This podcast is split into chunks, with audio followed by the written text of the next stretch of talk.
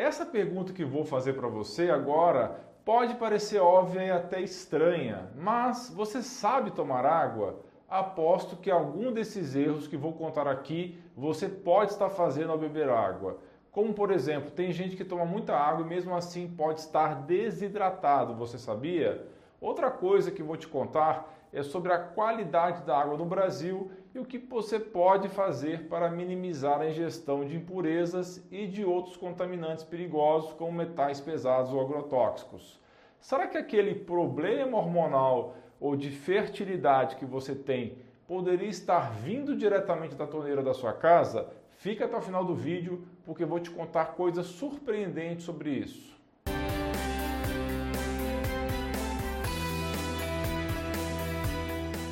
Olá pessoal, tudo bem? Aqui é o Dr. Alan Machado Dutra, sou médico, esse é o nosso canal de saúde mais completo em língua portuguesa do YouTube. Você sabia que até mesmo a água pode ser consumida de maneira incorreta? Vou te contar os seis erros mais comuns que as pessoas cometem ao tomar água. O primeiro deles é tomar muita água. Por que isso não seria bom? Quando você pratica muita atividade física, o seu corpo pode perder eletrólitos, que nada mais é do que minerais responsáveis pela condutividade elétrica e que contribuem para o bom funcionamento do organismo. Se você ingere muita água de uma vez, principalmente sem esses eletrólitos, como sódio, potássio, isso pode aumentar a perda desses sais minerais tão importantes para a sua saúde, causando assim mais desidratação. A maioria das pessoas bebe água de menos, isso é verdade mas, se você pratica atividade física diária, recomendo que fique atento a esse importante fator. Geralmente, a recomendação é que a pessoa tome ao menos 8 copos de água por dia, sempre observando se existe sede ou não, pois a sede é um sinal inicial de que você está desidratando. Uma dica top é tomar um pouco de água de uma em uma hora até às 6 da tarde e evitar líquidos nas horas das refeições. O segundo erro é ingerir água de maneira muito rápida. Quando você faz isso, o sódio pode ser perdido pela transpiração natural e acaba também se concentrando mais no interior das células, dificultando a concentração desse mineral no sangue. É uma situação que contribui para o desequilíbrio dos eletrólitos de seu corpo. Também os excessos de líquidos tomados de uma vez só vão ficar circulando pelo seu organismo e isso pode diluir vitaminas hidrossolúveis como as B e C e também minerais que vão sair de você pela urina após passar pelos rins, deixando seu corpo com carência desses importantes nutrientes. Então, ao invés de você pegar um copão de água enorme e tomar tudo uma golada só, divida essa dose e tome goles menores de tempos em tempos. Se você trabalha em frente ao computador e levanta para tomar água, faça assim: encha um copo de 350 ml, mas não tome ali de pé de uma vez na frente do filtro. Tome o primeiro gole e leve seu copo com o resto da água e deixe ao lado do seu computador e assim durante os próximos minutos vá tomando alguns goles até acabar. O terceiro erro é tomar as bebidas erradas. Por esse erro você já esperava, não é?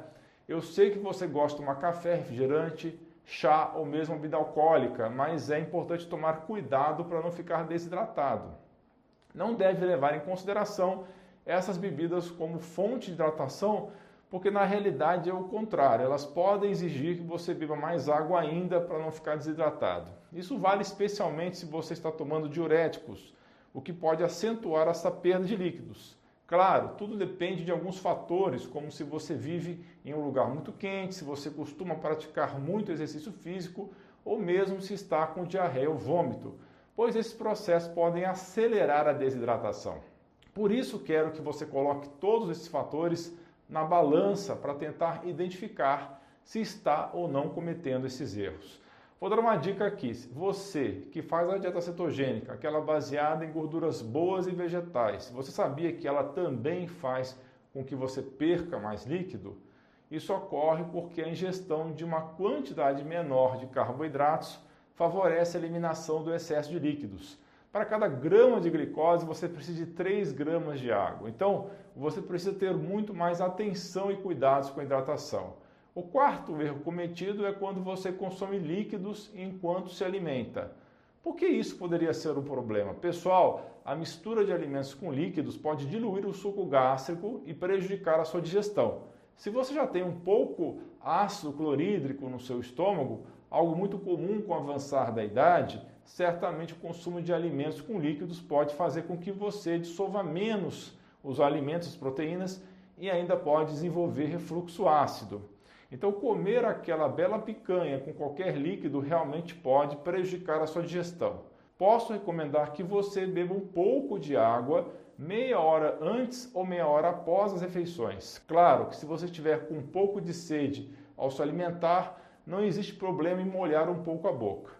O quinto erro é tomar água muito gelada, e esse erro é especial para você que só toma água se for bem gelada.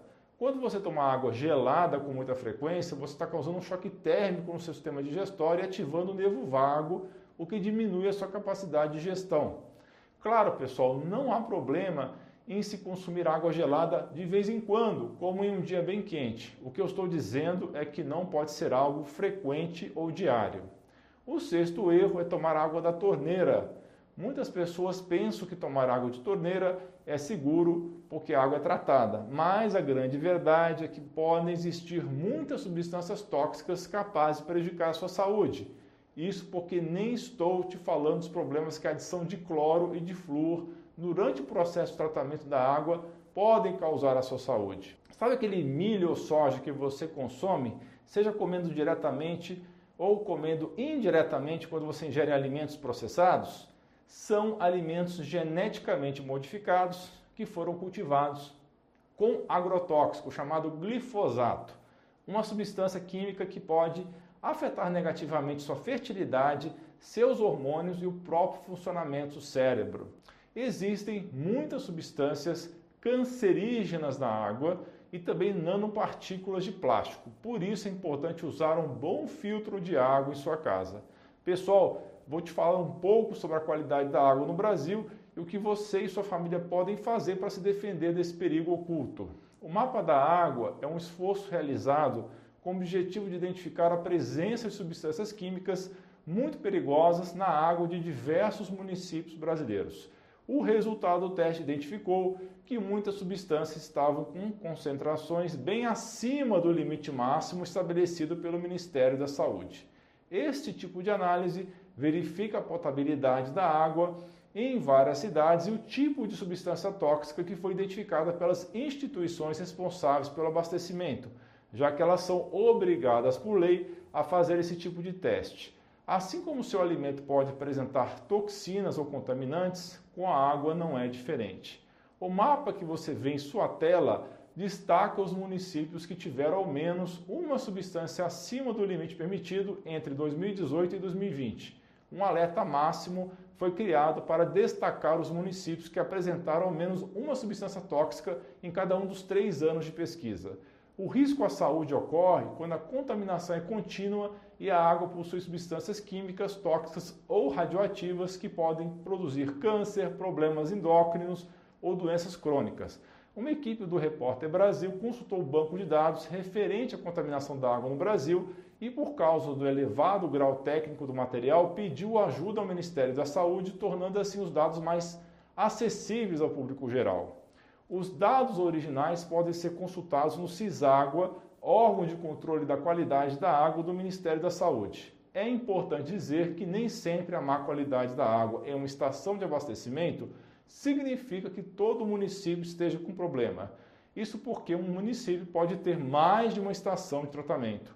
O estudo identificou 65 substâncias que podem causar problemas de saúde, como agrotóxicos, parâmetros radioativos, substâncias orgânicas e inorgânicas e o mais problemático, os subprodutos da desinfecção, que são substâncias geradas pelo próprio processo de tratamento da água.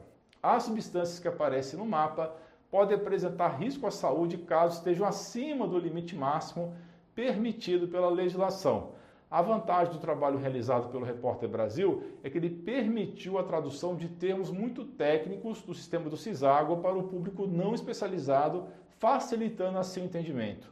De todas as 65 substâncias testadas, somente as substâncias organolépticas ficaram de fora. O que seriam então essas substâncias? São todas aquelas que podem ser percebidas pelos sentidos humanos e que, quando ultrapassam seu valor máximo permitido, podem provocar alterações na cor, no sabor e no cheiro da água. Essas substâncias não foram incluídas no mapa da água porque além de serem facilmente visíveis, o excesso desses produtos não significa necessariamente maior risco à saúde. Embora o Ministério da Saúde não faça distinção entre as substâncias, ou seja, se elas são muito perigosas ou não, o Repórter Brasil procurou classificar essas 65 substâncias em dois grupos distintos, de acordo com a gravidade dos químicos presentes na água. O primeiro grupo incluiu as substâncias com maior risco de gerar doenças crônicas, como câncer, além de problemas hormonais, de acordo com classificações de órgãos internacionais. Esse grupo representa cerca de 37% de todas as substâncias que apareceram no mapa. As cidades que têm ao menos uma substância desse grupo acima do limite máximo permitido foram destacadas em vermelho no mapa. O segundo grupo reúne as substâncias que geram riscos à saúde de acordo com a literatura internacional e o Ministério da Saúde. Existem alguns municípios que enviam poucos dados ao sistema do Ciságua e outros que, inclusive, sequer fazem o envio. Outros ainda mandam dados com erros e alguns que estão registrados são considerados inconclusivos, porque não permite uma avaliação mais precisa. Mesmo assim, o mapa da água consegue mostrar toda a dimensão do problema que enfrentamos. Consulte sua cidade no mapa, eu vou deixar o link na descrição. Quando as substâncias tóxicas estão acima do limite permitido, a água é então considerada imprópria para o consumo. O que você pode fazer então nesses casos? Existem filtros que ajudam a minimizar esses problemas. Claro, existem alguns filtros que podem eliminar todos os contaminantes da água, mas são muito caros. O mais importante é que você faça a melhor escolha que caiba no seu bolso. Os filtros Kangen funcionam como um processo que ioniza a água e equilibra o pH do nosso organismo. Eles são caros e um dos melhores quando o assunto é limpeza, retirando metais pesados e nocivos da água, eliminando também o flúor, mas são realmente muito caros. Já os filtros à base de ozônio, como os da Top Life e outras marcas, removem as impurezas da água e usam o ozônio para eliminar vírus, bactérias e fungos. São opções boas e preço médio. Existem os filtros de água alcalina ionizada que são fabricados em acrílico de vidro sem contaminação por plástico ou BPA, como os da Aqualive, são boas opções também de preço médio. Já os filtros com velas de carvão ativado reduzem as impurezas da água e alguns usam a prata coloidal para remover vírus, bactérias e fungos. São opções mais baratas que você pode comprar e colocar em um filtro de barro ou acrílico.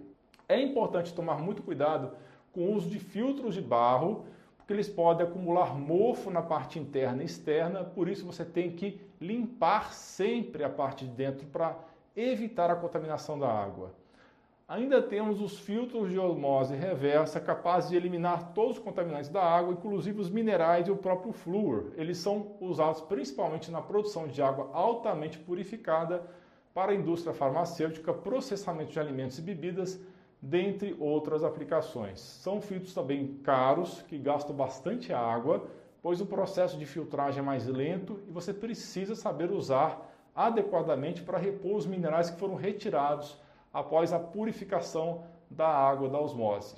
Quando for comprar água mineral em garrafa, sempre compre de um fornecedor confiável que você conheça bem o sistema de transporte, pois o plástico não pode ficar por muito tempo submetido ao calor dentro dos caminhões, já que existem substâncias perigosas que podem sair do plástico e contaminar a água com o aumento da temperatura.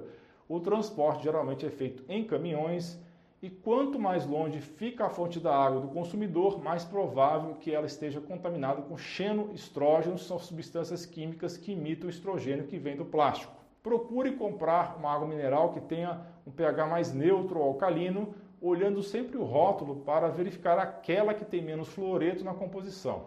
Outra medida que pode ser válida é analisar o mapa de contaminação das águas, tentando identificar uma água que vem de fontes que estejam em locais menos contaminados.